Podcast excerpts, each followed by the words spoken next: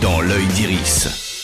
Bonjour à toutes et à tous. Dans l'œil d'Iris, tous les mercredis, on parle des films à voir ou revoir au cinéma ou depuis votre canapé. Cette semaine, accrochez-vous, ça défouraille sec dans Overdose, le nouveau long métrage d'Olivier Marchal, cet ancien flic devenu cinéaste. On lui doit certains des meilleurs films français contemporains de flics et voyous, de 36 quai des Orfèvres au Lyonnais en passant par la série Braco. Aujourd'hui, il s'appuie de nouveau sur sa très grande connaissance du milieu pour nous entraîner en apnée sur un go fast entre l'Espagne et la France aux côtés d'un flic infiltré.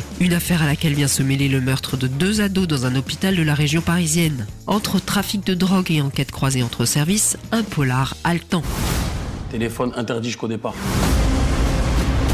300 kilos de coke en provenance du Maroc. Les contrôles ont été installés à des endroits stratégiques. Ils sont trop dangereux, on peut pas les laisser en promenade trop longtemps. Overdose, adapté du roman Mortel Trafic de Pierre Poucheret, est disponible sur Prime Video à partir du 4 novembre. Et sinon, cette semaine, si j'ai un conseil à vous donner, c'est d'aller voir Amsterdam au cinéma. Une enquête enlevée et drôle, avec en toile de fond l'un des complots les plus méconnus et choquants de l'histoire américaine.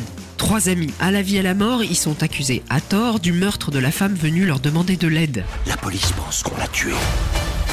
Et notre innocence doit être établie. Alors écoutez-moi. Il a vu quelque chose, c'est pour ça qu'il a été assassiné. Il y a une organisation qui veut gouverner le monde. Gouverner le monde.